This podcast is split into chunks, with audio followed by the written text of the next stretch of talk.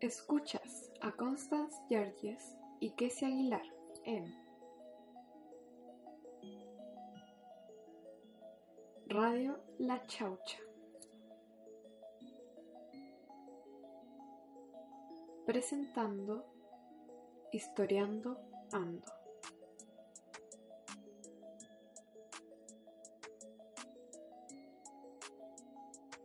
En el siguiente capítulo de Historiando Ando expondremos la intervención de Estados Unidos durante la Unidad Popular.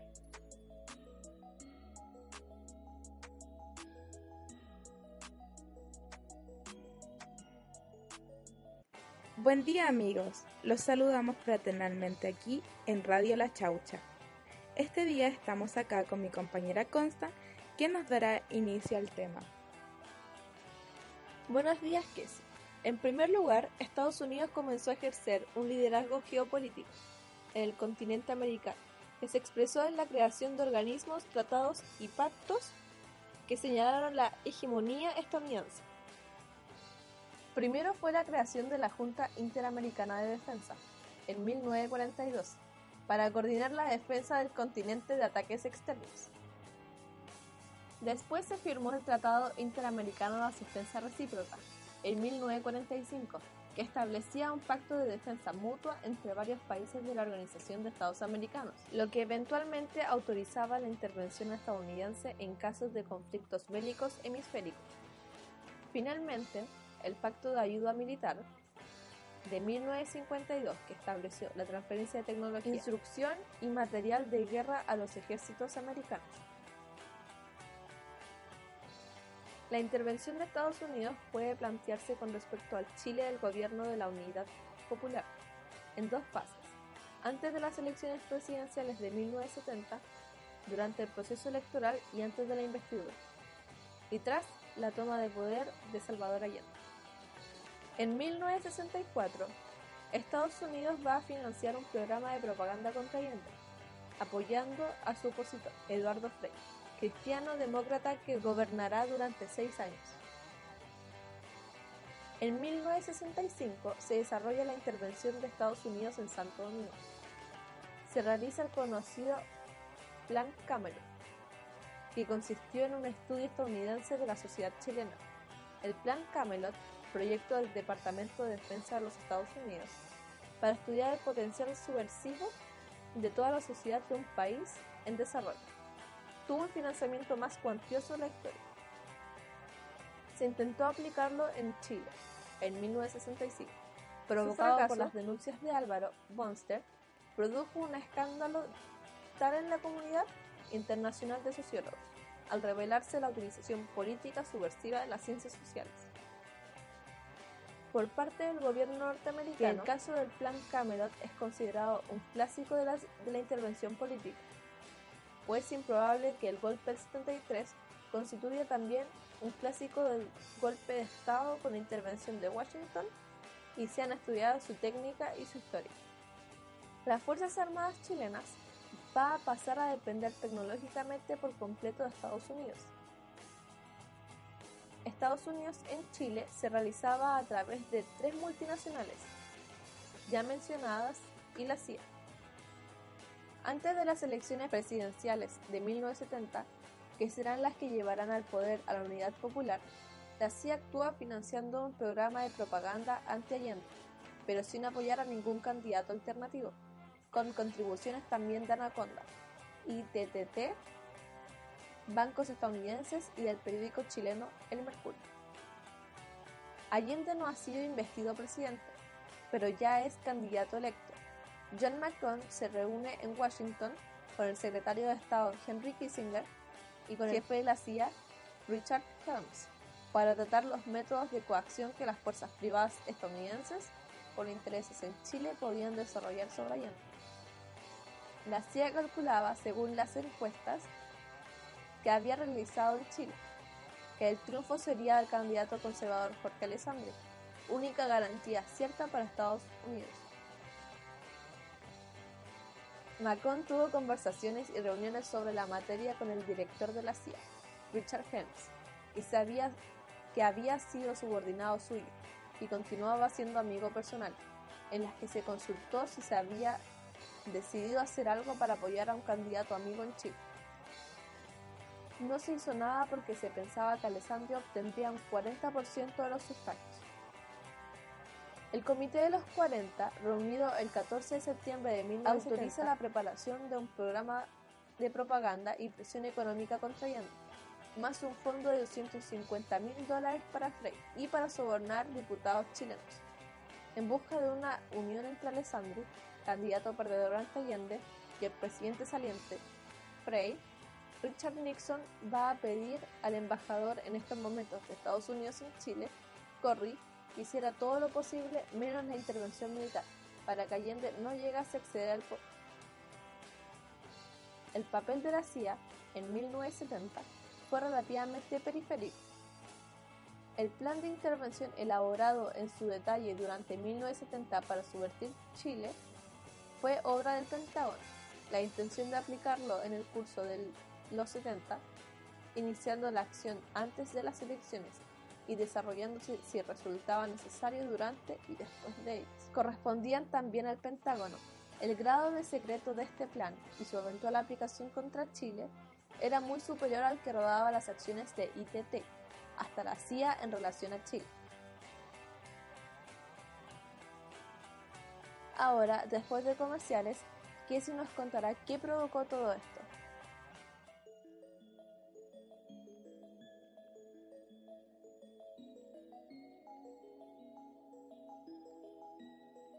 Productos Ecomar.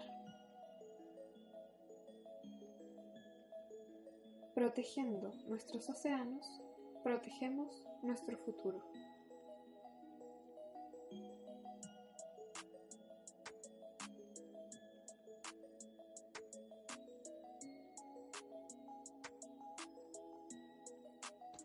Bueno, después de esa breve pausa, continuamos con el tema. La experiencia generó que desde mayo de 1970 hubiera una especial atención en la Embajada de Chile ante la Casa Blanca frente a cualquier indicio sospechoso. Siendo así, ningún agente norteamericano iba a solicitar visas oficiales para entrar en el país, pues este cambio formal dejaba huellas, pero lo improbable ocurrió pues un burócrata del Pentágono, sin saber el objetivo del viaje de diversos grupos de oficiales de la Marina de los Estados Unidos, en pocos meses, a mediados de 1970, alcanzaron a ser cerca de 200. Decidió cumplir con la regla, que era obligatoria por lo demás en el caso de miembros de las Fuerzas Armadas de uno y otro país, y requerir a la Embajada de Chile, caso por caso o en grupo, las visas oficiales para estos casi 200 marinos. La embajada formalizó con toda la fuerza que le confería una externa indignación política y moral este asunto ante el gobierno de Estados Unidos y tomó otras medidas de defensa y ataque requeridos por la situación. El todavía ministro Valdés instruyó a la embajada que suspendiera todo otorgamiento de visas a norteamericanos interrumpió igualmente la entrada de ciudadanos estadounidenses a Chile y dio orden de pedir explicaciones y elevar una protesta al Departamento de Estado. Por último, también se constató que no existía ningún proyecto público del Departamento de Defensa norteamericana en Chile ni en Sudamérica, la Antártida, el Polo Sur, el Océano Pacífico Sur o Atlántico Sur, que pudiera explicar o motivar la presencia de tan elevado número de expertos militares en Chile. En cambio, las peticiones de visa se referían todas a la época precisa, anterior, simultánea y posterior a las elecciones presidenciales chilenas del 4 de septiembre. Las explicaciones por parte de Estados Unidos fueron, en primer lugar, que la mayoría de ellos venían de visita, de inspección, de turismo, de instrucción, etc. Después que había ido para participar en la Operación Conjunta Naval Chileno-Estadounidense UNITAS, cuando se había cancelado por parte de Chile al celebrarse las elecciones presidenciales. Y tras hacer la operación, el Departamento de Defensa recomendó al Pentágono que se cancelara.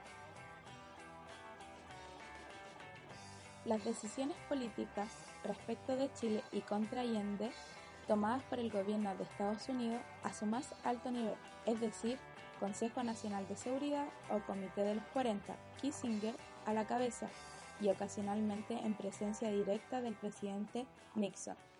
Fueron definidas sucesivamente cinco veces entre 1970 y 1973. Las cuatro primeras se produjeron en el curso de 1970, lo que manifiesta la oscilación norteamericana en la búsqueda de tácticas para impedir la elección de Allende y luego para hacer caer el gobierno legítimo de Chile. La inicial en algún momento anterior a la primera mitad de 1970, la segunda a mediados de septiembre, la tercera y la cuarta a principios de noviembre. La última definición política contra Chile, del 11 de septiembre de 1973, se produjo después del 4 de marzo de este año y antes del 24 del mismo mes. Es un memorándum de la empresa ITT. Se pudo leer tarde en la noche del martes 15 de septiembre. El embajador Edward Corey finalmente recibió un mensaje del Departamento de Estado dándole luz verde para moverse a nombre del presidente Nixon. El mensaje le daba la máxima autoridad para hacer todo lo posible con la sola salvedad de una acción del tipo República Dominicana para impedir el acceso al poder de Allende. A mediados de septiembre de 1970, el gobierno de Estados Unidos había adoptado oficialmente una política de plena intervención en Chile.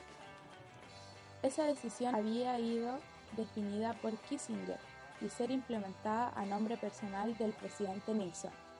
La política oficial norteamericana incluía cualquier acción de subversión, salvo la introducción masiva de tropas de tierra norteamericanas, y era complementada por un plan sistemático para provocar el caos económico en Chile, admitiendo como coadyuvante la realización de este plan a corporaciones privadas como ITT y otras. Entre mediados de septiembre y fines de octubre de 1970 se mantuvo en suspenso el acceso efecto de Allende y de la Unidad Popular al gobierno. Las maniobras de reacción chilena, que iban desde las fórmulas del prestidigitación política, como proponer que el Congreso eligiese a Alessandri bajo promesa que éste renunciara de inmediato permitiendo elecciones generales que triunfara Frey, hasta actos de terrorismo de la extrema derecha con el fin de provocar la reacción revolucionaria de la extrema izquierda, suscitándola así la búsqueda de intervención militar que a su vez diera ocasión a nuevas elecciones en las que nuevamente predominara Day, hasta gestiones que oficialmente de las Fuerzas Armadas para convencerlos de que dieran un golpe militar sin buscar pretextos. Intrigas de elementos del ejército, operaciones financieras y económicas que alteraban el sistema monetario, productivo, de distribución, etc la creación de una atmósfera de desconfianza e inseguridad usando medios violentos e instrumentos psicológicos, atentados y amenazas a dirigentes de izquierda, el asesinato del comandante en jefe del ejército, etc. De todos los actos de agresión de septiembre y octubre de 1970, lo que más respondían a un plan más coherente y acaso las mejor aplicadas fueron las medidas de perturbación de la economía chilena.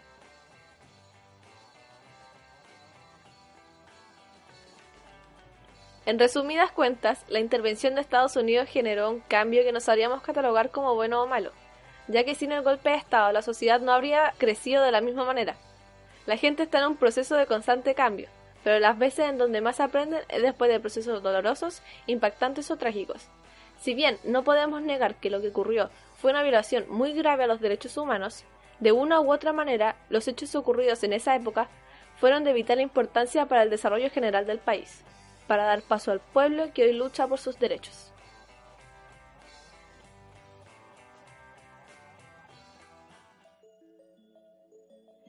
Radio La Chaucha te invita a escuchar otros capítulos del podcast. Muchas gracias por su sintonía. Radio La Chaucha es patrocinado por Bambú Vegetariano, la mejor alternativa de comida saludable en la quinta región.